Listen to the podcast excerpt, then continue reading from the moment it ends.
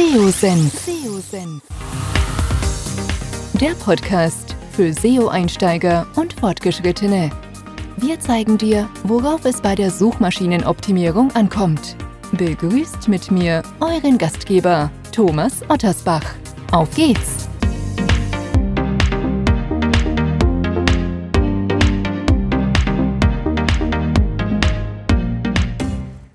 Darf euch recht herzlich zu einer weiteren Podcast-Episode hier beim SEO Senf willkommen heißen. Bevor es mit dem Podcast weitergeht, eine kurze Unterbrechung für unseren heutigen Werbepartner. Wenn ihr gezielt organische Sichtbarkeit für eure Webseite aufbauen wollt, benötigt ihr Tool-Unterstützung. Neben Google Analytics und der Google Search Konsole solltet ihr mindestens auch ein SEO-Tool im Einsatz haben, um nicht nur die eigene Sichtbarkeit und die Webseite zu überprüfen, sondern auch die eurer Wettbewerber. Lasst euch inspirieren, erfindet das Rad nicht immer neu. Ihr solltet eure Webseite ständig auf Fehler hin überprüfen, also on-page-seitig und auch bei der Textgestaltung solltet ihr euch nicht länger auf euer Bauchgefühl alleine verlassen. PageRangers bietet euch alle relevanten SEO-Analysen und unterstützt euch auch dabei, mit Hilfe verschiedener Recherche- und Benchmark-Analysen den perfekten Textinhalt zu kreieren. Am besten meldet ihr euch heute unverbindlich für einen 14-tägigen Test an und lasst euch von einem PageRangers Consultant einen Workflow aufzeigen, wie ihr mehr Sichtbarkeit mit eurer Seite aufbauen könnt. Wenn ihr Interesse haben solltet, einfach am besten anmelden unter seosenf.de slash seotool. Und für alle, die das Tool buchen wollen, gibt es auch noch einen Gutscheincode mit SEOsenf15 bekommt ihr 15% Lifetime, also solange ihr Kunde seid, also 15% Nachlass auf den monatlich zu zahlenden Tarif. Ich kann PageRangers nur empfehlen, testet es, ihr werdet überrascht sein. Ja, es gibt die zweite News-Ausgabe, die ich ja im letzten Monat März bereits begonnen habe. Ihr hattet euch in einer der letzten Umfragen ein solches News-Format gewünscht. Und zwar geht es mir insbesondere darauf, all jene News zu filtern, die ja insbesondere für Anfänger und Fortgeschrittene relevant sind. Aber auch sonst kann sich natürlich jeder die News anhören. Ich freue mich natürlich über jeden Zuhörer, der bis zum Schluss sich den Podcast anhört. Und ich kann euch verraten, in dieser Ausgabe lohnt es sich wie immer insbesondere. Immer am Anfang eines neuen Monats gibt es diese News also zukünftig mal zum ersten, mal zum zweiten oder dritten. Das kann ich nicht hundertprozentig sagen. Legen wir also los. Insgesamt habe ich heute zehn News bzw. URLs für euch mitgebracht. Fangen wir also mit News Nummer 1 an. Das rechte Featured Snippet wird aktuell variabel getestet. Nachdem ich vor ein paar Wochen schon mal darüber berichtet hatte, dass Google das rechte Featured Snippet in den SERPs wohl mehr in die Mitte der eigentlichen Suchergebnisse verschieben will, beziehungsweise das getestet hat, gibt es mittlerweile eine neue Variation. Und zwar wird das Featured Snippet aktuell sehr häufig auf Position 2 in den organischen Suchergebnissen gesehen. Ähm, was das für Auswirkungen auf die Sichtbarkeit und die Traffic-Verteilung letztendlich hat, das kann man noch nicht sagen, weil eben extrem viel getestet wird. Ähm, grundsätzlich war es ja so, dass auch das Featured Snippet, das normale, diese normale Antwortbox ähm, von der Position 0 quasi in die organische, in die organischen Listings verschoben wurde und hier sehr viel drüber spekuliert wurde, ob es überhaupt noch lohnenswert ist, für das Featured Snippet oder auf ein Featured Snippet Snippet zu optimieren, ob der Traffic vielleicht ähm, ja rückläufig sein könne, wie auch immer.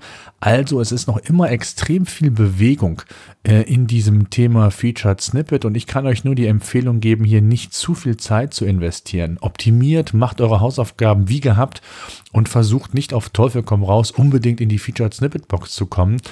Ähm, das ist letztlich ein Prozess und richtig Einfluss nehmen könnt ihr darauf eh nicht. Ähm, also von daher ähm, nehmt es erstmal hin. Es wird aktiv getestet und es wird sicherlich auch die ein oder anderen Studien zu diesem Thema geben. Und sobald die vorhanden sind, werde ich darüber berichten. Also äh, den Link zu diesem Artikel, den ich sehr, sehr spannend fand, findet ihr in den Show Notes dieser SEO Senf Podcast Episode. Kommen wir zu News 2. Google My Business hat neue Attribute für die lokale Suche zur Verfügung gestellt. Ähm, es gab nicht nur die, das neue Attribut vorübergehend geschlossen, was ja gerade im Zuge der Corona-Pandemie äh, relevant und wichtig war. Es sind jetzt weitere ähm, Attribute hinzugekommen, die wirklich Sinn machen. Und zwar geht es darum ähm, zu unterscheiden, ob man ein Speiserestaurant ist, ob man einen Lieferdienst anbietet oder ob auch die Essen, die Produkte auch zum Mitnehmen verfügbar sind. Die Einführung dieser Angaben gliedert sich im Grunde genommen an die Maßnahmen, ähm, ja, die die ich eben schon gesagt hatte, an. Und es ist davon auszugehen, dass hier noch weitere folgen werden. Also es wird, glaube ich, sicherlich gerade abgewogen, welche hier relevant sind, welche wichtig sind, gerade um den lokalen ähm, Suchenden oder die, die lokale Suche auch aktueller zu gestalten, beziehungsweise auch dem Nutzer, und darum geht es ja auch wirklich alle relevanten notwendigen Informationen zur Verfügung zu stellen. Beispielsweise habe ich für einen, meinem Lieblingsitaliener ähm, wollte ich nachschauen, ob er liefert. Und ich habe nichts gefunden, sowohl in Google, auf Google My Business nicht, beziehungsweise im lokalen ähm, Sucheintrag bei Google nicht. Und auf der Internetseite irgendwo ganz klein stand dann, dass sowohl das Restaurant geschlossen bleibt, als auch sie von einem Lieferdienst absehen würden. Zumindest Stand heute ist das der Fall. Und wenn man das natürlich aktuell direkt schon in der lokalen Suche finden würde, wäre das sicherlich von Vorteil. Insbesondere natürlich dann mal bei jenen Restaurants, Bars oder wer auch immer ähm, ja, Lieferdienste zur Verfügung stellt, dass man sehr schnell sehen kann, wie ist der aktuelle Stand. Kann ich dort liefern? Kann ich dort anrufen? Oder gibt es vielleicht sogar online die Möglichkeit, etwas zu bestellen? Auch den Link gibt es wie immer in den Shownotes. News 3 ist ebenfalls für kleinere Unternehmen und zwar hat Google eine Art Guideline veröffentlicht im Umgang mit der Corona-Krise. Und dazu gehört natürlich nicht nur das, was ich eben bereits gesagt hatte, mit den Link-Attributen, sondern auch ähm, das, was in der letzten News-Ausgabe relevant war. Ähm, grundsätzlich sagt dir dieser Guide oder zeigt der Guide, welche Möglichkeiten man hat, um seine Kunden zu informieren. Das ist das, was ich eben meinte, dass ich hier gerne aktuelle Informationen zur Verfügung gestellt hätte. Und ähm, wie geht man mit Anzeigenkampagnen? Und da geht es also nicht nur um, um die organische Suche, sondern insgesamt ein Guide, wie man Kunden informieren kann, wie man mit den Anzeigenkampagnen umzugehen hat oder zumindest als Empfehlung. Ähm, wie geht man auch mit dem veränderten Kundenverhalten um? Auch da gibt es Tipps und Tricks. Und wie kann man Unternehmen von zu Hause aus führen. Auch das ist ja ein relevantes Thema. Also dieser Guide ist nur zu empfehlen. Ähm, den Link, ich wiederhole es nochmal, gibt es natürlich in den Show Notes und sollte sich jedes kleine Unternehmen, aber auch mittlere, mittelständiges Unternehmen, also eigentlich jedes KMU einfach mal anschauen. Ähm, da kann man sich sicherlich das ein oder andere auch an Inspiration draus rausziehen. News 4. Google hat angegeben oder mitteilen lassen über den Google Webmaster Hangout, dass ähm, die Rankings bei neuen Seiten erst nach einigen Monaten sich stabilisieren. Es geht ja häufig so, dass gerade frisch gegründete Seiten manchmal zum Start hin so einen kleinen Push bekommen, ähm, etwas mehr Aufmerksamkeit bekommen, äh, um ja so diesen initialen Start auch nochmal zu unterstützen und dann relativiert sich das häufig wieder und ähm, in dem Google Webmaster Hangout hat John Müller das Sprachrohr von Google für den deutschsprachigen Raum, äh, das dann nochmal thematisiert. Und äh, dabei arbeiten zunächst die Algorithmen, das hat er erklärt, ähm, welche prüfen, wie relevant die Webseite ist. Und allerdings kann es auch passieren, dass diese Bewertung aufgrund von verschiedenen ja, Grundlagen sehr ungenau ist. Also es, versteht, es, es, es fehlen eben die Signale, die ich immer wieder kolportiere. Und daher kann es gut sein, dass man vor allem in stark umkämpften Branchen das Ranking in den ersten Monaten ja nicht stabil sieht. Also wenn man überhaupt von Stabilität überhaupt sprechen kann. Und als groben Zeitraum, gerade für diese neuen Seiten, hat Google oder letztendlich John Müller sechs bis neun Monate mal in diesem Google Hangout genannt. Das heißt also nicht wundern, nicht irgendwie das Ganze, ähm, ja, weil vielleicht die Rankings sich nicht so entwickeln, wie man sich das vielleicht gewünscht hat, zu früh beenden. Ähm, Google ähm, ist hier ja zum Teil auch langsam, muss man sagen, beziehungsweise es hängt extrem auch von der Thematik und von der Branche ab. Also es gibt da jetzt nicht den Wert, dass es immer sechs bis neun Monate dauert. Es kann auch früher sein, es kann aber auch ein paar Monate später sein. Es hängt immer wirklich von verschiedenen Faktoren ab. Und das hat John Müller auch nochmal in diesem Webmaster Hangout ähm, sagen wollen, dass äh, man hier durchaus erstmal die ja, jeweiligen Signale benötigt, also eine, eine Grundlage, ein Fundament, um überhaupt beurteilen zu können, wie relevant ist eine Webseite für ein bestimmtes Thema. Und das geht eben nicht von heute auf morgen. News 5. Falsche Informationen auf Websites können Auswirkungen auf das Ranking haben. Das hört sich jetzt erstmal ja relativ klar an. Aber es gibt immer wieder ähm, Seitenbetreiber, die versuchen, nach einer Keyword-Recherche ähm, sich für Themen zu begeistern, äh, dort äh, ausführliche, holistische Inhalte zu schreiben und hoffen dann, dass sie mit einem Artikel, den sie dort geschrieben haben, letztendlich Reichweite aufbauen. Das ist das eine Thema.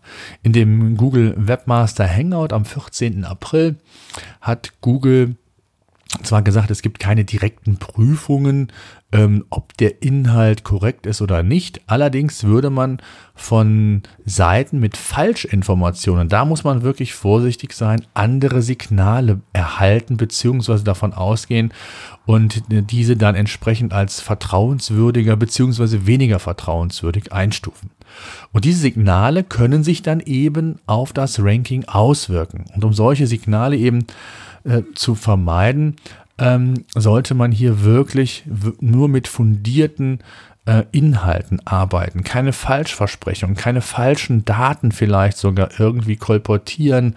Ähm, das ist extrem wichtig. Also baut eure Inhalte hochwertig strukturiert, wirklich auf Basis von fundiertem Wissen auf und nicht irgendwelchen Falschinformationen. Das ist relativ breit, relativ äh, oberflächlich. Aber ich glaube, es ist nochmal ganz wichtig, darauf hinzuweisen, wie wichtig das Thema Content, das Thema Authentizität ist, das Thema Vertrauensaufbau, also EAT, ähm, was ja in den ähm, Google äh, Webmaster Richtlinien auch immer wieder genannt wird, dass man als Experte sich hervortun soll, dass man Vertrauen aufbauen soll. Das ist extrem wichtig und sich als Experte auch positionieren soll. Und dazu gehört es eben, dass man nicht nur, ich sage jetzt mal, einen Artikel schreibt, äh, sondern mehrere und Falschaussagen oder Falschentscheidungen Informationen haben in solchen Inhalten gar nichts zu suchen. News Nummer 6. Ähm, es wird eine neue Serie von Google angekündigt. Die Google Webmaster Hangouts kennen viele vielleicht von euch. Und aufgrund der anhaltenden Umstände, dass viele physische Treffen einfach ausfallen müssen, hat Google die Webmaster Conference Events ähm, ja pausiert. Und als Alternative gibt es jetzt auf dem YouTube-Kanal von Google eine neue Serie, beziehungsweise wurde die vorgestellt, und zwar Lightning Talks heißt diese Serie. Und diese soll noch kürzere, knackigere ähm, Videos beinhalten, mit, die aber dennoch genauso informativ sind, wie Google selbst schildert. Also ich kann dieses Format nur empfehlen. Äh, auch die Webmaster Hangouts, Webmaster Conference Events, also alles das, wo man sich ähm, Informationen rund um Google, und da geht es nicht nur um den organischen Bereich, sondern auch den Paid-Bereich, also um dieses Google-Universum einfach holen kann, sich austauschen kann und lernen kann. Das ist ja extrem wichtig, kann ich nur empfehlen und wer Zeit hat, sollte da einfach mal reinhören. So, Google hat auch ähm, was zum Thema Links in Gastbeiträgen in den Google Webmaster Hangouts am 9. April zum Besten gegeben. Ähm, Links in Gastbeiträgen, darauf ist John Miller eingegangen, ähm, sind natürlich unnatürlich in Anführungszeichen. Vielleicht das nochmal kurz hin.